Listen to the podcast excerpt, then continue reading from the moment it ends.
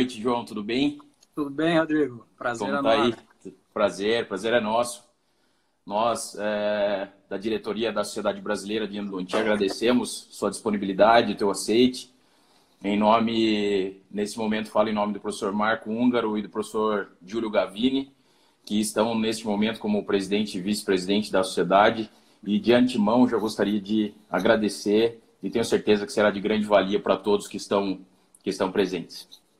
Rodrigo, é um prazer é todo meu. Eu, uh, eu fico muito contente toda vez que eu sou lembrado e tenho essas oportunidades. Eu queria, de antemão, acho que é uma bela iniciativa nesse período crítico que a gente está vivendo é. aí, todo mundo meio de quarentena, ter essas oportunidades e talvez oportunidades que nós não teríamos se fosse se tudo estivesse normal. Então, normal, é né? ter essa oportunidade de conversar contigo, com as pessoas que estão acompanhando e espero que seja produtivo para todo mundo. Com certeza vai ser.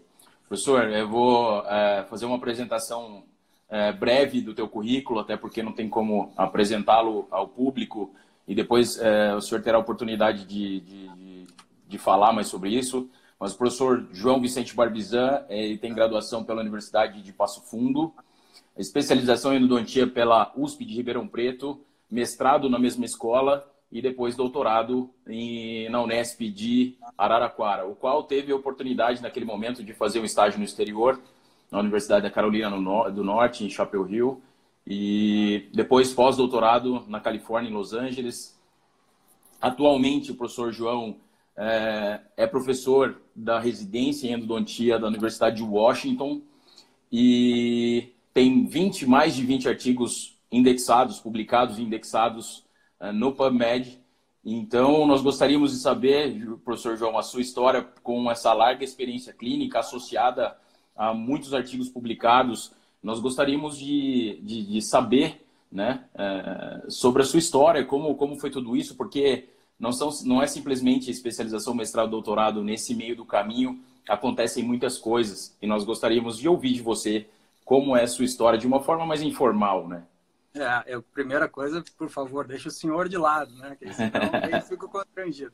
Eu já fico constrangido cada vez que eu uh, tenho esses convites, porque uh, eu atualmente eu trabalho, como mencionou, na Universidade de Washington, uh, num caráter voluntário. Aqui existe um pouco dessa cultura de você retornar à universidade, dedicando um pouco do tempo. Uh, mas eu não sou contratado da universidade. A minha vida é, é, é uma dedicação clínica.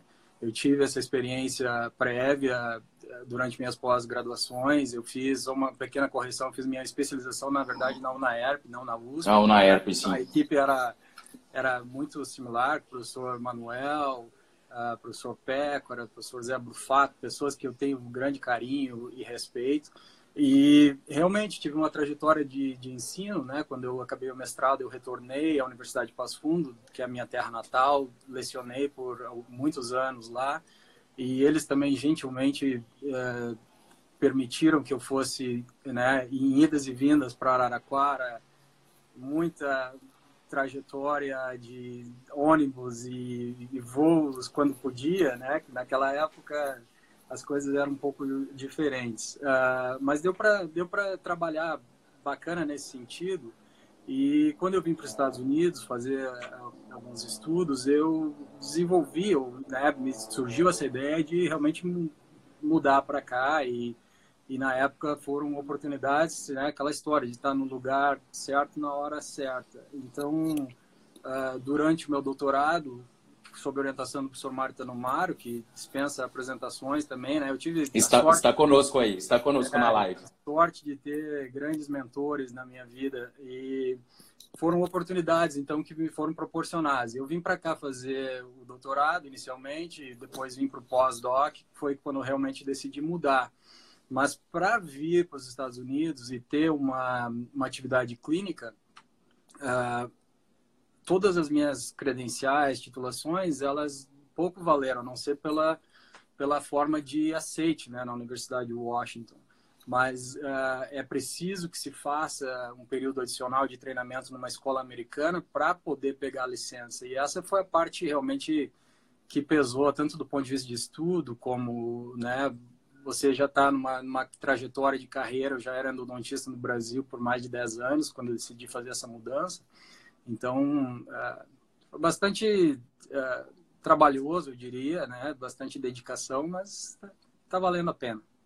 Show. É, as, esses, as entrelinhas que nós não podemos, não sabemos, né, João? Porque quando nós entramos no seu currículo Lattes, nós encontramos só as titulações, mas o que acontece no meio do caminho é, tem muitas histórias interessantes. Isso é importante para os alunos que estão nos assistindo, para saber que não é fácil simplesmente chegar né, é, a um nível, um grau de endodontia que você exerce aí hoje nos Estados Unidos.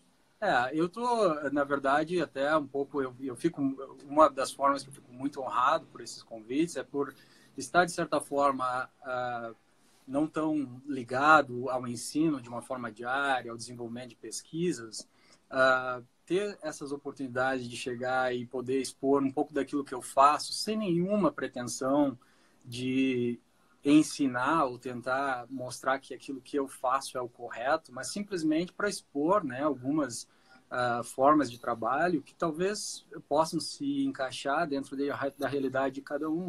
Uh, então, eu sou muito grato e agradeço a SBN por essa oportunidade, assim como né, me convidaram previamente para ir lá em, lá em Gramado, na reunião. Então, são convites que muito... Uh, fico muito feliz com tudo isso. Legal. Bacana, João. É... Nós sabemos atualmente, é, João, que você, vou, vou, já vou chamar de você, que você hoje é uma, uma dos 15% aproximadamente dos endodontistas dos Estados Unidos que tem a certificação da Associação Americana de Endodontia. Né? E nós estávamos, tivemos a grata satisfação de estar na, uh, no evento que você foi, re, recebeu essa comenda e nós estamos no momento da sociedade brasileira de endodontia onde talvez nós façamos é, uma modelagem da Associação Americana de Endodontia para poder trazer isso para o Brasil, né? certificar o especialista, não que ele não possa exercer, como nos Estados Unidos exerce, mesmo sem a certificação, mas Correto. isso não é uma obrigação, mas seria uma certificação a mais para que ele tenha mais, é, mais credenciais até para o seu próprio paciente. E nós gostaríamos, pela sociedade brasileira, de parabenizá-lo por, por ser um brasileiro que, representa, que nos represente tão bem aí. E nós gostaríamos de saber como funciona esse processo, como, é, é, como que se dá todo esse processo do, do, do, do Board Certify, né? De, de, dessa uhum. certificação que você recebeu aí nos Estados Unidos. Correto. É, é esse é um processo longo é, e a sua colocação foi correta. É, quando a pessoa vem para para fazer especialização, que aqui são as residências, né, que é a forma uh, de formação do especialista, é em tempo integral. Então, o, os, os, cursos são de dois ou três anos da especialização de, de endodontia e você passa é, um pouco diferente do Brasil, que há cursos mensais, uma, uma né, finais de semana ou uma vez por mês, etc. Aqui, quando você entra numa especialidade, ela é uma dedicação exclusiva. Então, por dois anos, você vai todos os dias na universidade. Tem a parte clínica, tem a parte de, uh, né, do ensino, final, aulas, disciplinas que você tem que cursar. E ao final do curso, você recebe certifica o certificado especialista, o que te permite uh, né, uh, fazer o marketing como especialista e atender pacientes a certificação da associação do board da, da, da American Association of Endodontics é para uh, é como se fosse um, um carimbo para o especialista. Significa que aquele especialista fez uh, uma bateria de provas para receber essa certificação. E a forma como funciona é uma prova são três etapas. Uma prova uh, teórica, né? São 450 questões que você faz uh, né, ao teu, quando você quer, ao final do curso, por exemplo, você se inscreve, vai lá e faz essa prova teórica. Uh, se aprovado na parte teórica, você pode ir para uh, a parte uh, oral, o exame oral. O exame oral ele é a parte mais complexa do teste, porque ele funciona da seguinte forma: são três salas com três examinadores em cada sala onde você chega lá, se apresenta e eles sorteiam um caso. Então, você tem um caso clínico que você desconhece, geralmente com uh, a respeito de pacientes que são com uh, algum tipo de comprometimento sistêmico, né, para tornar o caso um pouco mais complexo. E aí esses examinadores eles projetam radiografias, um pouco do, da, da história clínica, e aí você inicia o debate. E esse debate, quando eles fazem as questões, ele tem que ser embasado cientificamente. Então, você dá uma resposta, mas ele tem que ter uma literatura. Geralmente, eles uh, pedem uma citação de uma literatura clássica e uma literatura mais atual, mais moderna. Então, você vai por essas baterias e, se aprovado nesse teste, que é, né, são dois dias aí de, de intensa discussão de endodontia, você está frente a professores renomados, né, que são os examinadores, então é bastante tenso. E se você passa nessa segunda fase, aí vem a terceira fase, que é a fase clínica propriamente dita, onde você tem que submeter uh, casos clínicos de diferentes categorias, por exemplo, um caso clínico de molar tradicional, tratamento primário, casos de retratamento, casos cirúrgicos de molar, casos de uh, pacientes também medicamente comprometidos, uh, casos uh, que são, por exemplo, não tão comuns, como variações anatômicas, etc. E esses casos eles têm que ter pelo menos um ano de acompanhamento para mostrar que eles foram bem sucedidos, com exceção do caso de medicamente comprometido, que nem sempre, infelizmente, esses pacientes ainda estão, né, às vezes alguns pacientes acabam né, se é um caso de câncer, por exemplo, falecendo no meio do caminho, durante esse tempo. Então esse caso não, não exige esse um ano de preservação. Uh, e aí você encaminha esses casos, tem que ser todos escritos na modalidade com as preservações e se aí aprovado recebe-se a certificação, que é você se tornar certificado pela associação. Uh, e é mais uma, digamos assim, você se sente né, bem por ter cumprido essa etapa, mas do ponto de vista clínico, não muda, não muda muita coisa. Eu fiz essa certificação em função, uh, na minha entrevista, quando eu fui entrevistado pelo diretor do programa onde eu entrei, na Universidade de Washington, uh, uma das perguntas é se você né, se comprometeria a fazer a certificação. E eu Entendi. entendi um pouco do processo, mas uh, eu, eu topei o desafio. E ao final do programa eu achei que eu tinha essa essa obrigação né, com ele para dizer, ó, eu falei para você que eu, que eu ia, ia fazer para dar uma devolutiva, aqui. né, para o programa Correto. também, né? É, então é, é, como um voto de confiança que me foi dado, um Entendi. programa extremamente competitivo para entrar. Então eu achei que era minha obrigação de poder retribuir ao programa, porque os programas também eles são ranqueados dessa forma. Quanto mais ah, que tem essa certificação, uh, eles sobem. Mas é pontuado. Entendi. Correto, correto. João, e quanto, e quanto tempo mais ou menos demora todo esse processo? É, desde a da primeira fase até o final, né? Mais Ele ou é menos. um processo longo, porque uma das partes mais difíceis é conseguir esses pacientes. Alguns casos, por exemplo, que você faz durante a residência na universidade, esses pacientes é difícil de você ter o acompanhamento. Eles desaparecem ou a gente muda de local, né? Você faz a residência aqui, muda de estado, etc. Então, coletar esses casos com a preservação, ela é um pouco complicado. Então, eu finalizei meu curso uh, em 2013 aqui nos Estados Unidos e eu consegui a certificação em 2017. Foram quase quatro anos aí. Quatro anos. Para conseguir coletar, porque não são casos assim simples, né? Casos simples eles não valorizam, então tem que ser alguma coisa dif diferenciada para poder uh, obter a pontuação que é necessária.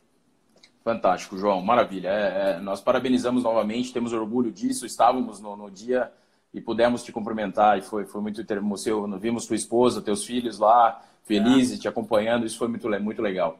Entrando propriamente na endodontia, João, nós uhum. temos uma curiosidade muito grande aqui no Brasil em relação a dois pontos.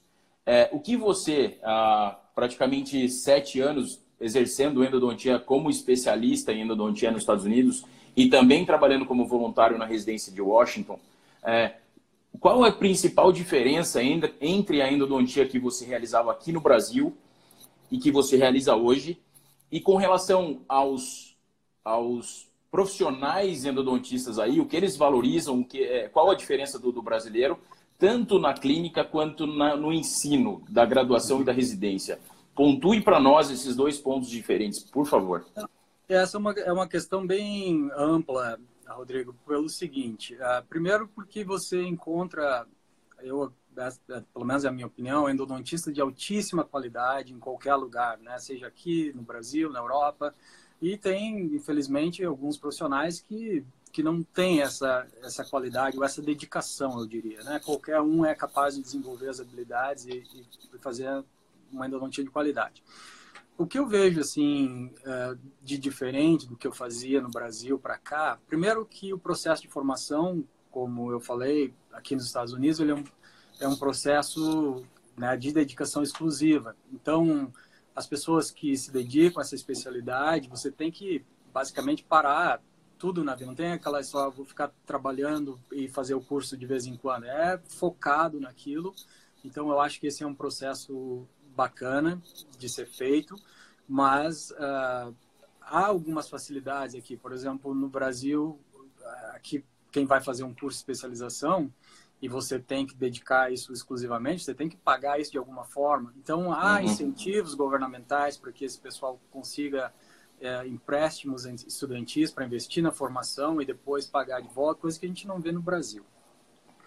Do ponto de vista clínico, é, mais uma vez, eu acho que a endodontia brasileira tem uma altíssima qualidade. Tanto é verdade que, não só do ponto de vista de pesquisa, mas clínicos brasileiros viajam o mundo todo aí ensinando todo mundo a fazer uma endodontia de altíssima qualidade. O que eu acho assim que é diferente aqui, que eu talvez tenha utilizado de uma forma melhor ou aprendido, é uma utilização do tempo de uma forma muito melhor do que aquilo que eu fazia no Brasil. Uh, eu acho que essa praticidade do americano, de ser objetivo, né, eles têm um, um, uh, um ditado aqui que é que é, works, work smart, don't work hard. Né? Você trabalha esperto, trabalha né, com inteligência, ao invés de trabalhar Sim. tão duro. E a gente tem tentado fazer isso de uma forma, uh, assim, de usar o tempo de uma forma melhor. Então, eu tenho quatro dias de trabalho bastante intensos na minha clínica. Eu trabalho de segunda a quinta, uh, começando muito cedo, quase que direto, às vezes sem almoçar, mas eu tenho esse tempo de três dias de finais de semana, por opção. Então a gente trabalha dessa forma, tem uma equipe treinada para que a coisa funcione muito bem. Eu acho que essa utilização de outras pessoas também, né? Acho que o sucesso de uma clínica não é só no é, conta um pouco dessa história para nós também. Você não é sozinho no consultório. Conta um pouco dessa história. Você não é sozinho no, no, na tua clínica, né? São Correto. vários, é, você e outros profissionais juntos trabalhando simultaneamente. É, a nossa clínica aqui é uma clínica exclusiva de endodontia, mas nós somos em três endodontistas. Eu, a Lindsay Posner, que é minha, minha sócia e minha esposa, e também temos um uh, terceiro endodontista, Jeffrey Bennett, que trabalha conosco. Nós trabalhamos num sistema de rotação, por exemplo, todos os dias tem pelo menos dois endodontistas na clínica. Obviamente que para uh, né, que a gente possa alimentar três endodontistas, a nossa base de indicadores ela é bastante grande uh, e requer também pessoal para isso. Então a gente trabalha, nós temos duas uh, recepcionistas que são responsáveis apenas para agendamento e a parte financeira e temos cinco auxiliares. Então é um grupo uh, todas elas treinadas, né, numa filosofia de trabalho como a gente tenta usar, a filosofia do TDO, que é desenvolvido pelo Gary Carr. Então a gente eh, trabalha muito assim na valorização da, das secretárias, do pessoal auxiliar com essa valorização de um time, porque nada se faz sozinho. Então, quando você tem essa equipe que tem essa visão de que eles são importantes e que eles realmente fazem acontecer, uh, eu acho que isso tudo favorece para que uh, né, o sucesso venha de uma forma mais, mais fácil, eu diria, pelo menos a gente tenta que isso aconteça. Fantástico, João. É, depois, é, dependendo de como for o desenrolar da nossa conversa, nós podemos voltar nessa sua experiência aí nos Estados Unidos. É, é, muito, estamos todos ansiosos aqui no Brasil para falar sobre um assunto de um dispositivo chamado Gentle Wave. Uhum. E na, nas últimas quatro reuniões também nos eventos e conversamos em alguns momentos sobre, sobre esse dispositivo. E nós gostaríamos, nada como a diretoria da SBendo, foi o teu nome surgiu imediatamente para que pudesse contar da sua experiência com esse aparelho. Então nós sabemos que aqui no Brasil que o custo do aparelho não é um custo baixo, nós sabemos que é um custo alto, o investimento é alto, é um dispositivo novo e que não apresenta estudos robustos de clinical trial, de, de, de é, follow-up de mais de cinco anos e é, que tem aproximadamente 20 artigos na literatura em base de dados indexadas como PubMed.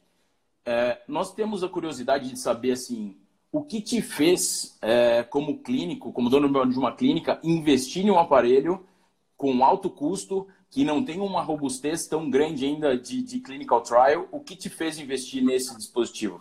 Correto, grande, grande ponto. Uh, primeiro que quando eu a gente tem recebido, claro, muita uh, visitas de, do pessoal da Gentle Wave, representantes, etc. Então isso tudo começou a surgir, a gente viu, né, todos os, os congressos aqui que havia essa discussão sobre essa nova tecnologia para limpeza, etc. Eu no, no início eu era um pouco assim, né, como você falou, esperando mais resultados. Os trabalhos começaram a aparecer, a maioria deles né, vindos do Canadá, professor Rapassalo, uh, mostrando bons resultados, mas, como você falou, não trabalhos de longo prazo, tem alguns trabalhos de um ano de preservação mostrando grandes resultados, mas havia sempre essa preocupação do fato do professor Rapassalo ter um, um envolvimento direto com a empresa, né? Então a gente sempre pensa, pô, é um trabalho que ele é, ele tem um viés, né, comercial que talvez é um conflito de interesse, né? Correto. E aí você começa a conversar com outros clínicos e indo direto à tua pergunta, o que me fez comprar uh, foi o fato de, num desses eventos, sentar na mesa com uh, dois endodontistas que têm uma clínica próxima aqui do nosso consultório, que compraram um mecanismo e um deles, um endodontista extremamente experiente, ele falou para mim assim, mas sem, eles não têm nenhum vínculo com a empresa, ele falou para mim, uh, João, depois da, do uso da, da microscopia, que foi um, algo assim que mudou a minha carreira, minha maneira de ver endodontia, a utilização do Gentle Wave realmente me trouxe essa motivação de volta. Ele falou, eu nunca vi assim ao final de um preparo, uma câmara pulpar, aqueles istmos de molares tão limpos, pelo menos do ponto de vista visual, em toda a minha carreira. Eu disse, poxa, essa é uma é uma informação bacana, porque eu vi que veio sem nenhum tipo de interesse, não estava vendendo nada, e você leva, eu acho que é válido levar em consideração esse tipo de, de informação. Eu acho que a endodontia, durante muitos anos, né, e ainda é um, um, uma, um ponto de discussão, né, sempre foi como você vai limpar, né, aquilo que todo mundo fala, aquele clichê, o sistema, né, o sistema de canais radiculares. E a ideia era sempre a, a adição de soluções irrigadoras, você fazer uh, interação entre soluções, agitação, tudo tentando né, chegar naquele ponto onde os instrumentos não chegam. E eu vejo o Gentle Wave como, se não for a solução completa, pelo menos o que nós temos atualmente de mais próximo disso.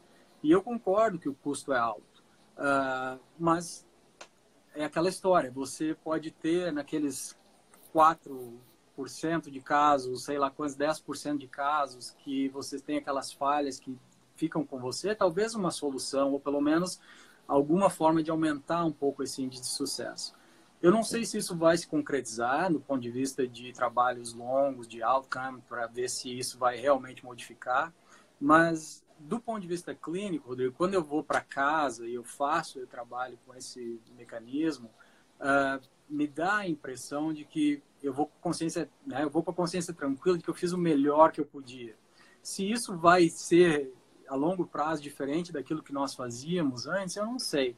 Então a questão do custo, ela passa a ser, sim, aquela história, né? Tem gente, se você ah, tem a possibilidade de arcar com isso e é uma uma esperança de que isso venha a, a melhorar a sua casuística, eu achei que fosse válido fazer esse investimento e, na verdade, o equipamento ele se paga de uma forma rápida. Né? Isso, se você quiser discutir alguma coisa nesse sentido, mas a gente você acaba cobrando algumas taxas adicionais para fazer. Então, claro que isso depende da realidade de cada um e da clientela que você tem, mas é um equipamento que ele ele já se pagou, na verdade. Nós estamos usando ele há pouco mais de um ano.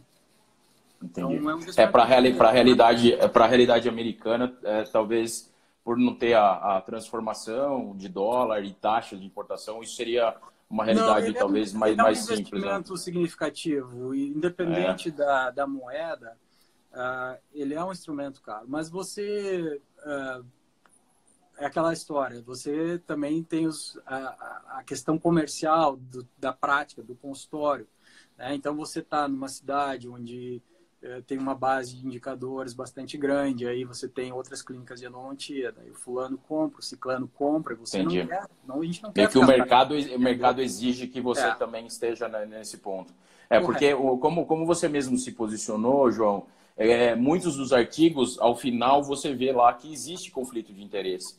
Né? Então, é, isso acontece muito nos Estados Unidos, na Europa, de da empresa contratar o professor para que ele possa fazer a investigação e dar um feedback para a empresa para ver se realmente aquilo funciona.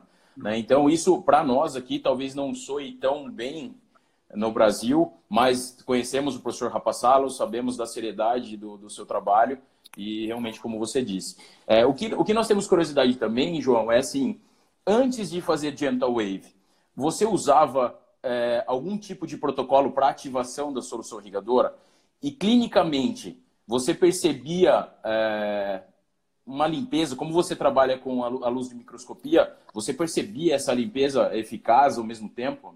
Depois eu vou, depois eu vou te perguntar mais algo mais complementar com relação a isso. Correto. Eu, claro, a agitação de solução irrigadora sempre foi uh, uma das formas da gente trabalhar, né? A utilização de ultrassom, de ultrassom uh, sempre foi o método alternativo, né? Que eu, eu, diria o método usual que nós usamos por muitos anos, né? Fazer irrigação e depois agitar com uh, pontas ultrassônicas, né? A gente aqui mesmo aqui trabalha também com pontas, né? Que eu faço questão de mencionar as pontas da Realce, da, aí do, do nosso grande amigo Capelli, que para mim está online, tá, tá é, online com a gente maravilha, também. Tá, melhor tá equipamento, não tem nada para bater a qualidade desses instrumentos.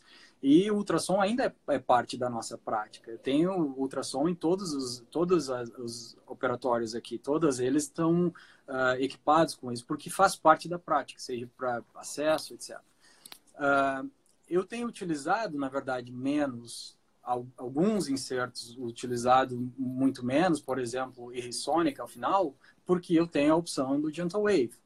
Né? Mas uh, a diferença que se faz, talvez não uma diferença visual em soalho de câmara pulpar, ela se vê um pouco na parte de obturação, onde você começa, uh, mais uma vez, não que isso não seja possível com agitação ultrassônica, claro que é, quem não pega canais laterais, etc., quando você faz uma limpeza adequada.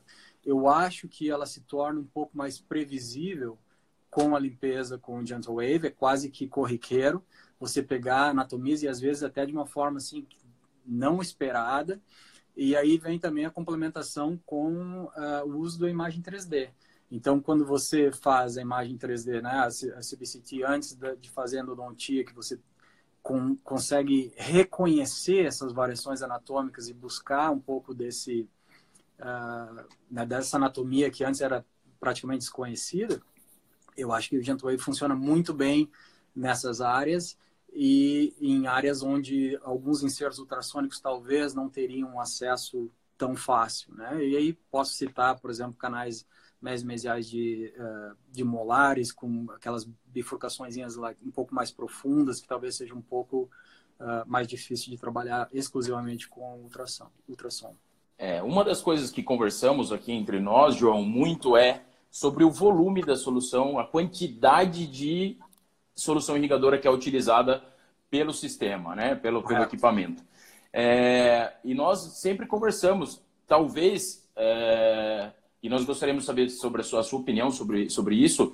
Se nós utilizássemos os 350 ml de solução irrigadora ativando o tempo todo com ultrassom, uhum. talvez nós tivéssemos resultados mais previsíveis também. É porque nós acabamos relaxando um pouquinho nesse sentido e não ativando tanto a solução e querendo ter um processo um pouco mais rápido. É, o que você, o que qual a, sua, qual a sua perspectiva com relação a isso? Você acredita eu, que teria também que bons resultados? Concordo, é, eu concordo com isso. Talvez os resultados pudessem ser obtidos da, de uma forma é, similar, se você usasse a mesma quantidade.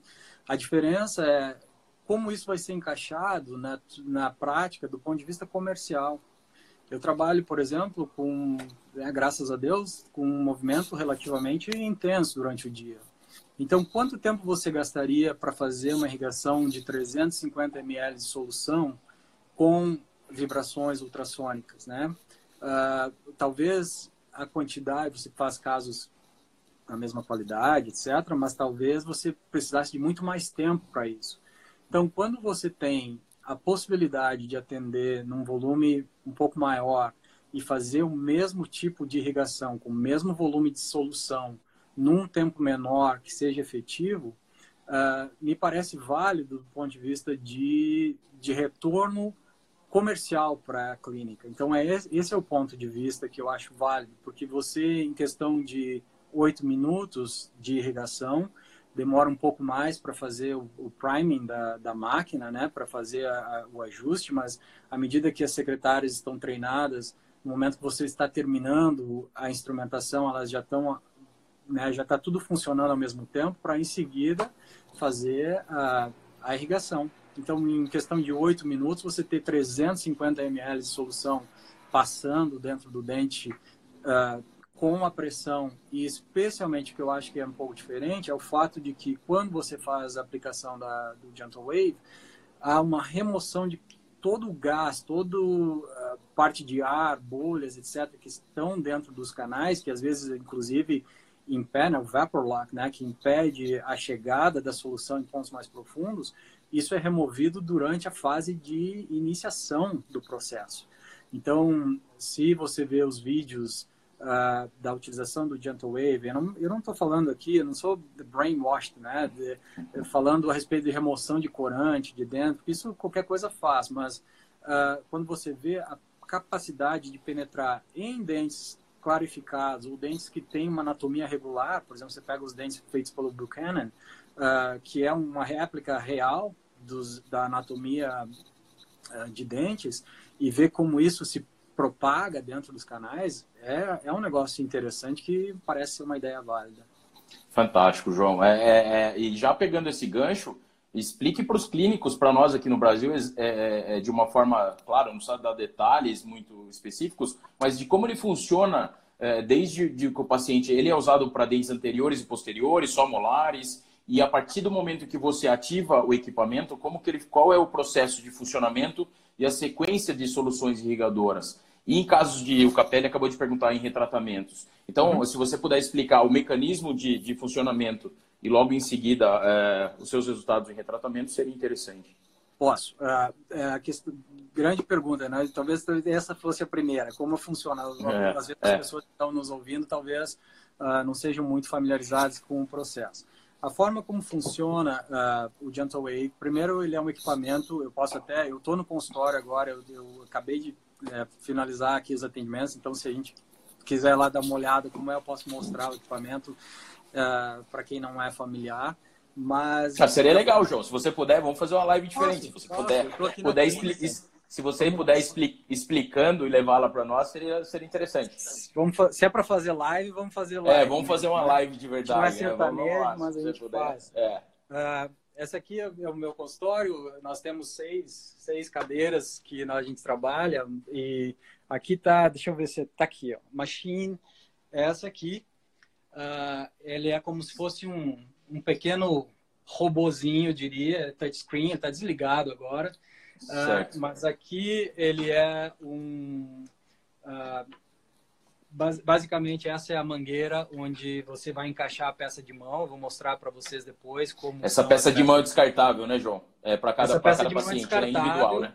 Correto. É uma peça de mão descartável e ela é uma peça de mão que ela tem, ela é variável. So, para molares é um tipo de peça de mão e para dentes anteriores é outra peça de mão. Eu já vou mostrar para vocês. Ok. Então a máquina funciona assim quando ela está ligada, como se fosse um iPad. Você faz a determinação. As soluções irrigadoras elas estão nesse compartimento aqui. Então agora está tudo sendo priming porque solução de hipoclorito, né? Então está aqui desativado e tem um outro compartimento abaixo que é como se fosse uma lixeira, que é onde tudo que é irrigado do dente vai lá para baixo, vai eliminado. Nessa touchscreen você consegue determinar uh, se você quer esse caso sendo feito para dentes vitais, para dentes necróticos ou para retratamento, por exemplo. E tem a forma mais uh, avançada, digamos assim, que é quando você pode uh, fazer uma adaptação, customizar o tempo de trabalho. Mas, basicamente, é em torno de 7 a 8 minutos de irrigação. Então, como você faz? Uh, o dente é acessado de forma regular, né? Você faz um acesso. Eu tenho aqui um pequeno manequim, vou tentar mostrar como é que funciona. Legal. Se quiser uh, já falar do padrão de dilatação, do nível de dilatação, João, de tip, taper, uh, já pode ficar à vontade é. também. Maravilha. Então, vamos lá. Eu, esse aqui é um, é um pequeno manequim que a gente tem aqui, que é para, às vezes, para algum treinamento, né? Um, um, dentes naturais, mas num manequim. Então, eu vou simular aqui como se eu tivesse feito um, um isolamento absoluto, certo? Então, tá o dente aqui acessado. Aí, o aparelho do Gentle Wave, ele tem algumas ponteiras que são como essa ponteirinha aqui. Não sei se está dando para ver legal. É um, como se fosse um peãozinho. Esse material ele é colocado, né, quando você tem isolamento, dentro da cavidade de acesso. Certo. Para que isso? Porque essa forma é que você vai criar uma plataforma para as uh, uma plataforma para poder fazer uh, uh, o encaixe da peça de mão. Então, no momento que você terminou o acesso e fez o preparo, o preparo ele é geralmente um preparo mais conservador. Uma tendência eu acredito que mundial mas se vale muito parece que os estudiosos né o pessoal que está desenvolvendo Gentle Wave tem mostrado que um preparo menos dilatado favorece inclusive a ação do Gentle Wave para que a solução irrigadora vá mais maior profundidade. Então a gente tem feito aí uh, alguns preparam 2004 2504 eu sou um pouco old school, eu fico um pouco ainda. É difícil às vezes a gente se livrar desses dogmas, né? E, e quando eu vejo esse, esse preparo bastante fino, uh, ainda me preocupa um pouco. Mas isso é uma coisa pessoal, me parece que é uma tendência que talvez a gente chegue lá. Eu tenho feito meus preparos em 2504, às vezes eu trabalho um pouco com um instrumento 06 na entrada do canal, só para facilitar a minha né, a penetração no instrumento. Existe uma gama de instrumentos que a gente utiliza. Uh, eu, eu, tenho aqui Vortex Blue, eu tenho uh, True Anatomy, que foi lançado, parece ser legal. São instrumentos com a ideia conservadora. Uh, na verdade, uma cópia aí no Brasil. Os instrumentos do Bassi foram desenvolvidos de uma forma conservadora muito antes desse, já estão há 3, 4 anos, instrumentos fantásticos, uhum. a gente tem aqui também. Uh, mas, enfim, voltando à história, quando você faz a, a medição, você vê que tem uma espécie de um, de um vão entre Sim. o pinhão. Um espaço entre. Correto. Então, isso é só para ver se o instrumento encaixa na, no acesso da câmara pulpar. Você remove esse instrumento e aí se utiliza o que se chama de sound seal. É como se fosse uma resina, uh, ele é como se fosse um silicone. Você literalmente vai colocar esse silicone todo ao redor desse dispositivo e retornar ele na cavidade de acesso. Quando isso acontece, esse silicone ele né, cobre todo o dente, ele é fotopolimerizado e nessa nesse encaixe existem algumas né, algumas ranhuras aqui que favorecem então a colocação uh, do Gentle Wave. Como é que você faz isso? Existem alguns dispositivos como esse, diversas cores, diversos tamanhos, que você vai em cima do silicone recolocar no dente para ver se ele não toca na câmara pulpar.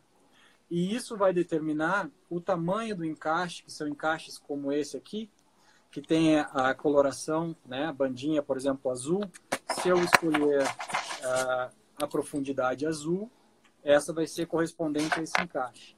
E aí eu vou colocar isso na peça de mão, que essa é uma peça de mão para molares. Então ela vem dessa forma e aí essa pecinha aqui, ela vai ser encaixada.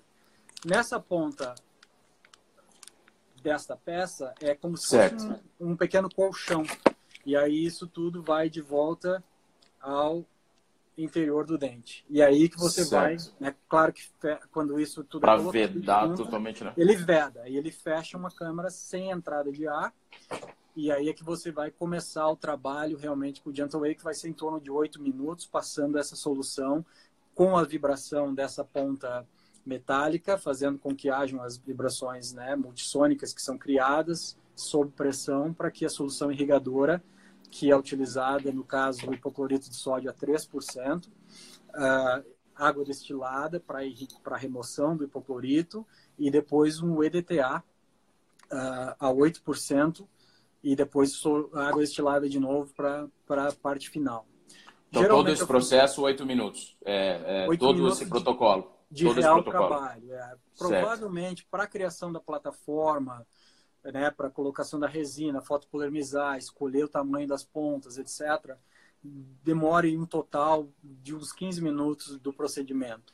Então, existe, claro, uma curva de aprendizado para que você possa uh, inserir esse tipo de, de trabalho dentro daquele tempo clínico que a gente era acostumado. Então, claro que no início demorou um pouco mais para que a gente pudesse se adaptar isso, para que os, os, auxiliares pudessem ser treinadas e aí e aí João, pensando no, no, que a gente, eh, no que, no, no, que nós observamos e lemos no, nos estudos e, e, tivemos a oportunidade de fazer o, de, de ver também na Associação Americana, é, é, é, é essa geração de pressão e sucção, ele é, conte-nos, por favor, com relação à dor pós-operatória. É, já aconteceu algum caso de extravasamento em grande quantidade ou que você percebeu uma pequena quantidade de hipoclorito? Como, como funciona isso? Uh, o que eu tive um, um, pequeno incidente, eu diria, não com extravasamento de material. Eu acho, eu já ouvi isso de outros colegas. Eu, né, bato na madeira para que isso não ocorra comigo. Uh, mas eu já ouvi de alguns colegas uh, por extravasamento em seio maxilar, uh, em alguns outros casos que foram feitos, né, gerando dor para o paciente, etc. Na minha, nas minhas, na minha experiência aí de pouco mais de um ano trabalhando, eu, graças a Deus, nunca tive um caso desse. Eu acho que esse tipo de falha ele vai muito mais uh, em relação à seleção de casos, né? Uh, planejamento, né, João? Planejamento. Planejar, né? Aí que vem, por exemplo, para fazer isso no molar superior, a tomografia, ela, na minha opinião, ela é fundamental. Por quê? Em relação, para você determinar a relação de raízes molar superiores com o maxilar, grau de abertura de forame, se há lesão, se não há lesão, esse tipo de coisa. O meu incidente foi, por inexperiência, uh, tentar deixar uma restauração provisória que uma cárie distal, por exemplo, que foi restaurado provisoriamente, eu, na minha opinião, uh, achei que essa restauração fosse suficiente para resistir o processo. E realmente, se algum remanescente de cárie ou a restauração não está muito sólida, ele vai, vai tirar mesmo. E aí houve uma infiltração, um vazamento, eu diria, do hipoclorito de sódio por baixo do lençol, que não foi extravasado em tecido, mas claro que o paciente sente o gosto. Então é uma, uhum. é uma situação desagradável, obviamente, mas nada de maior uh, gravidade. Uh, dor, dor só nesses casos, só caso que houve é, o relato dos seus, dos seus amigos clínicos que foi extravasamento para áreas de complexidade de Correto. áreas anatômicas. Mas é, no caso no caso comum em que não tem comunicação com alguma, algum tipo de, de anatomia, não sei, o maxilar, o canal mandibular, não, não, normalmente não, não, não se tem dor pós-operatória. Não tem dor, eu acho que até o contrário, Rodrigo. Eu não sei, uh, essa afirmação talvez seja até um pouco uh, difícil de fazer, mas o que a gente tem notado aqui uh, é que as dores pós-operatórias, elas são, nunca foi um grande problema para a gente, assim, né, dor operatória. Em alguns casos, claro, retorno, o paciente tem desconforto, que é o que é normal. Uh, mas eu vejo hoje em dia que uh, a utilização do Gentle Wave me parece até prevenir um pouco essa dor operatória, talvez por algum remanescente tecidual que tenha ficado. A nossa experiência no início, quando os pacientes ligavam, né, reclamando, tentando, ah, eu quero reavaliar porque ainda tem um desconforto, a primeira coisa que no início a gente já, vamos olhar na ficha, foi usado Gentle Wave, porque a gente queria esses dados. E por incrível que pareça, a gente tem notado que os casos que são mais corriqueiros de voltar com dor pós-operatória foram os que não foi utilizado o Gentle Wave. Mas talvez seja uma percepção, né? Não tenho dados clínicos. É, não, não, não existe evidências ainda, né? É, com certeza os estudos, os, os clinical trials estão sendo realizados é, para saber é, exatamente cientificamente como isso acontece. É, mais duas curiosidades, João. Existem aqueles casos, como clínico também, exerci consultório há 10 anos antes de, antes de passar no concurso da USP.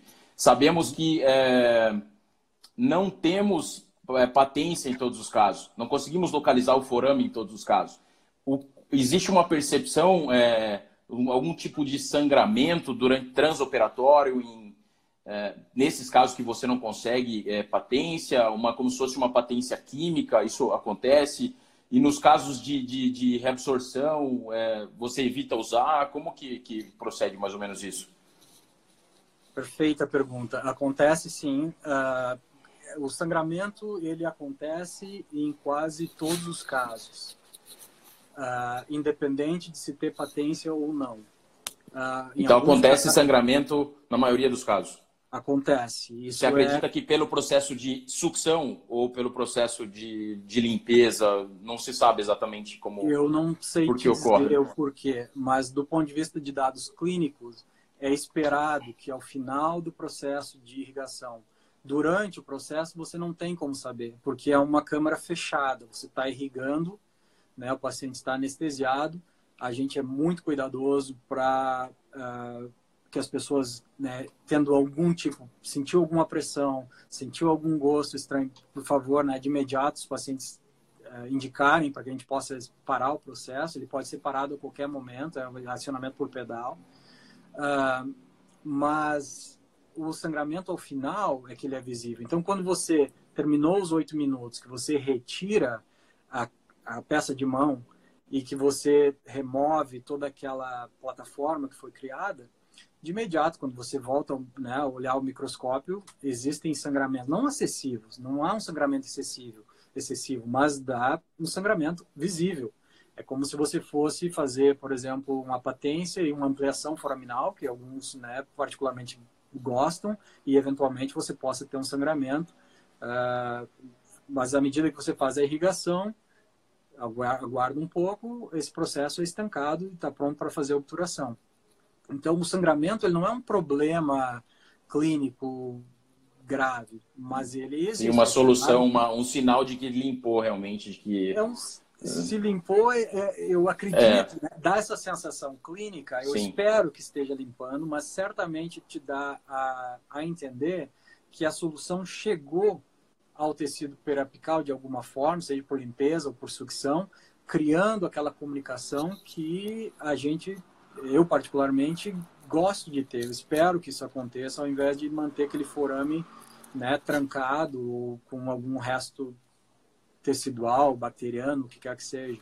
Então isso é muito Legal. visível. Em alguns casos, a, a, atual recomendação, inclusive, né, que mais uma vez os protocolos eles se modificam com o tempo e com a medida que as pessoas vão estudando mais, etc a, a empresa nos manda alguns uh, updates, né, para mostrar o que está sendo feito. Então, a ideia agora, em função disso, para minimizar sangramento e para minimizar né, possibilidade de acidentes, é que, à medida que o, a odontometria é estabelecida, que uh, os protocolos uh, de instrumentação sejam feitos pelo menos um milímetro aquém do comprimento de trabalho. Ah, confiando que a irrigação posterior vai fazer vai a e vai chegar até o forado. Eu estou vendo que Ô, João, alguma... isso, e sua percepção sobre retratamento? Quando tem, Perfeito. quando tem é que eu ia, eu ia falar agora. É, eu é, vendo... é, é mecânico ou, ou, esse processo? Porque aqui no Brasil nós temos é, acesso aí nos Estados Unidos também a, a Clear e a Flexonic, que são insertos ultrassônicos fantásticos para trabalhar em retratamentos para nos auxiliar nessa remoção. Qual seria aí o, você percebe que é, durante o protocolo ele tira mais guta, ele, ele remove remanescente não, durante o, o tratamento? Não. Porra, o, o Gentle Wave ele não foi criado e esse é, um, é, um, é uma coisa bem clara que já no momento da compra, no momento do treinamento, em todas as palestras é bem é bem claro isso. O Gentle Wave não foi feito para remoção de gutta-percha, ele não remove gutta-percha. Então, a remoção do re, o retratamento ele é feito da forma convencional. Eu, por exemplo, uso né, Flat Sonic e, e, e Sonic, uso instrumentos rotatórios, faço a remoção completa e aí, dependendo do grau de dificuldade que eu tenho, quanto tempo isso levou, a maioria dos meus retratamentos, embora eu faça grande parte dos meus casos, talvez a maioria deles casos primários, independente de necrose ou, ou vitalidade em sessão única, grande parte dos retratamentos eu acabo fazendo em duas sessões, a não ser que seja um retratamento muito precário, com remoção de gluta fácil, irrigação, etc. Uh, caso contrário, faço em duas sessões. Aí a, a, discussão é quando você usa o Gentle Wave, na primeira sessão ou na segunda sessão. Porque se eu uso na primeira e utilizo uma medicação intracanal, eu estou, de certa forma, reobturando esses canalículos, é tudo, tudo que eu estava tentando falar. Então, há alguns profissionais que acabam fazendo uma dupla irrigação com Gentle Wave. Primeira sessão e na segunda, antes da obturação. Particularmente, eu acho que isso aumenta o custo significativamente para o paciente e para o custo de consultório, caso, caso você não vá repassar isso, né? Então, uh, quando eu utilizo, geralmente na segunda sessão, eu faço o retratamento iniciado de forma convencional, removo a gutta-percha da melhor forma possível, né? E quando o paciente retorna, até porque em alguns casos a gente não sabe quanto tempo demora para que essa remoção seja obtida, ganhar comprimento de trabalho, às vezes tem algum degrau, você tem que negociar, etc.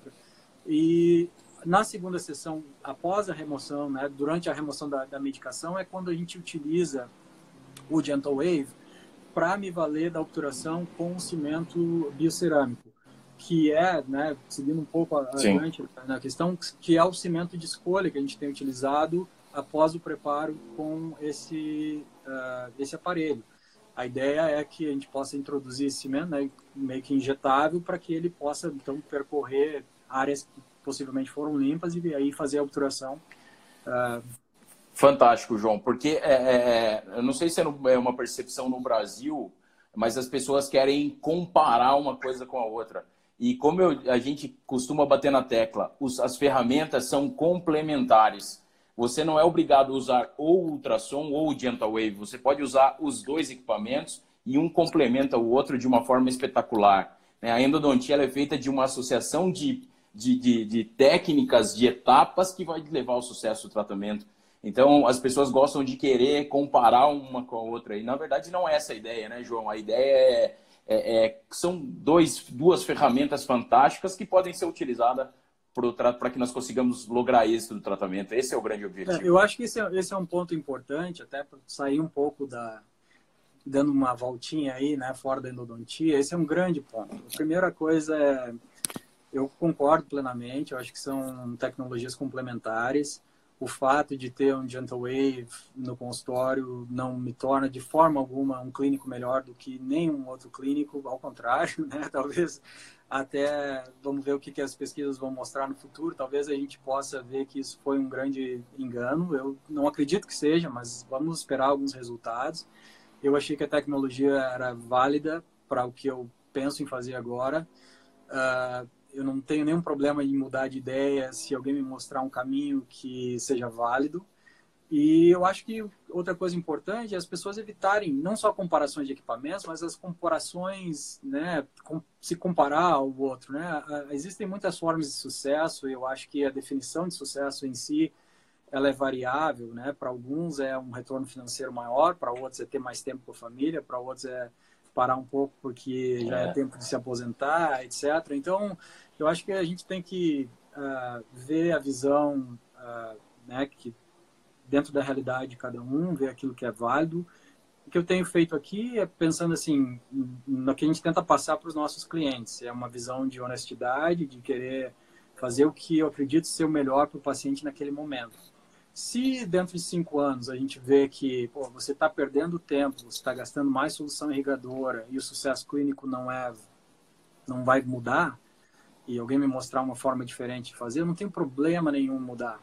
Né? A gente mudou tantas vezes durante essa trajetória. Exatamente, né, João? A ciência é dinâmica, né? E nós precisamos seguir esse dinamismo da ciência e como a endodontia é baseada em ciência, nós precisamos estar abertos a essas coisas.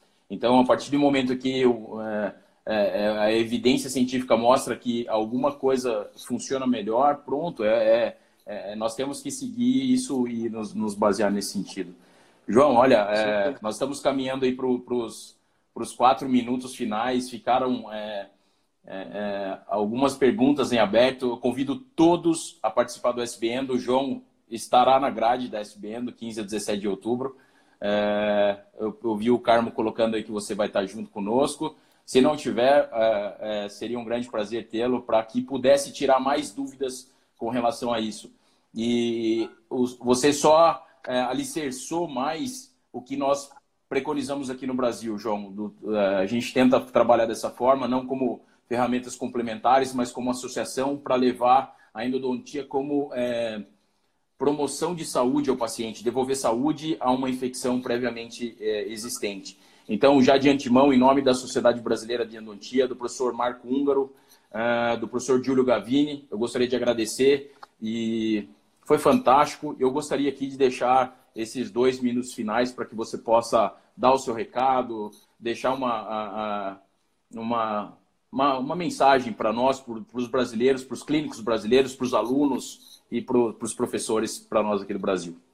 Rodrigo, eu, eu só tenho a agradecer. Essa passou rápido demais. Eu achei que nós estávamos. É, foi. É... Passou rápido demais, mas eu, eu espero que tenha sido uh, de certa forma produtivo. Tudo meio improvisado, uma live realmente live. É, live, live pegaram, mesmo. É, é, eu estava ainda com as máscaras, a marca da N95 aqui, que hoje foi um dia bastante urgências e tal, mas eu queria agradecer imensamente essa oportunidade ao professor Marco Ungara Duarte, grande sal, meu, foi banca da minha tese de doutorado, professor Gavini, por ter muito respeito, e uh, para você, por ter tirado esse tempo, né, para fazer essa mediação, e para a SBN por me dar essa oportunidade de mostrar um pouco daquilo que eu tenho feito aqui, uh, né, do meu trabalho, mais uma vez, sem a menor intenção de ensinar ninguém ou dizer que isso é melhor ou pior, é simplesmente mostrar o que a gente tem feito, de uma forma simples e, como eu falei, tentando fazer o que é de melhor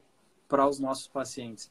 Eu, uh, se não for nessa vez, né, pode ser num momento futuro, eu teria o maior prazer, sempre tenho tido essa oportunidade de voltar ao Brasil pelo menos uma vez por ano, a convite de amigos, participar desses eventos, mostrar um pouco da minha vida clínica, né, sem trazer muita contribuição científica, como eu falei, estou um pouco afastado disso, então às vezes fico até um pouco constrangido de ser colocado em grades científicas com tantos nomes importantes que tanto contribuem e tanto nos orgulham, porque a endodontia brasileira, sem dúvida, está no topo aí, com pesquisas, com líderes, com pessoas que são reconhecidas mundialmente. Então, uh, toda vez que eu recebo um convite para participar de eventos como esse, de um bate-papo com amigos, é um grande prazer eu fico totalmente à disposição para um futuro né, contato.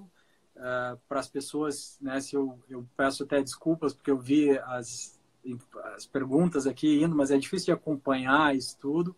E se houveram, uh, se há perguntas que eu não pude responder, se as pessoas quiserem me contatar, eu faço, uh, né, posso responder isso diretamente se ficou alguma dúvida. E foi um prazer participar. Muito obrigado, meu amigo. A gente agradece. Eu já gostaria de convidar o, público. A semana que vem nós teremos duas lives também sensacionais com o professor Mike Bueno, né, que desenvolveu um software para tomografia chamado Evo, que tem revolucionado também a endodontia. E na quinta-feira, o uso dos localizadores eletrônicos foraminais com o professor Bruno Vasconcelos. Então, é, João, nós estamos tentando fazer esse trabalho para usar esta ferramenta, mais uma vez. É uma ferramenta para que nós, professores, possamos fazer o intermédio como clínicos, é, como você, para que possam passar diferentes experiências para o brasileiro, para que ele possa saber que a realidade é essa, mas que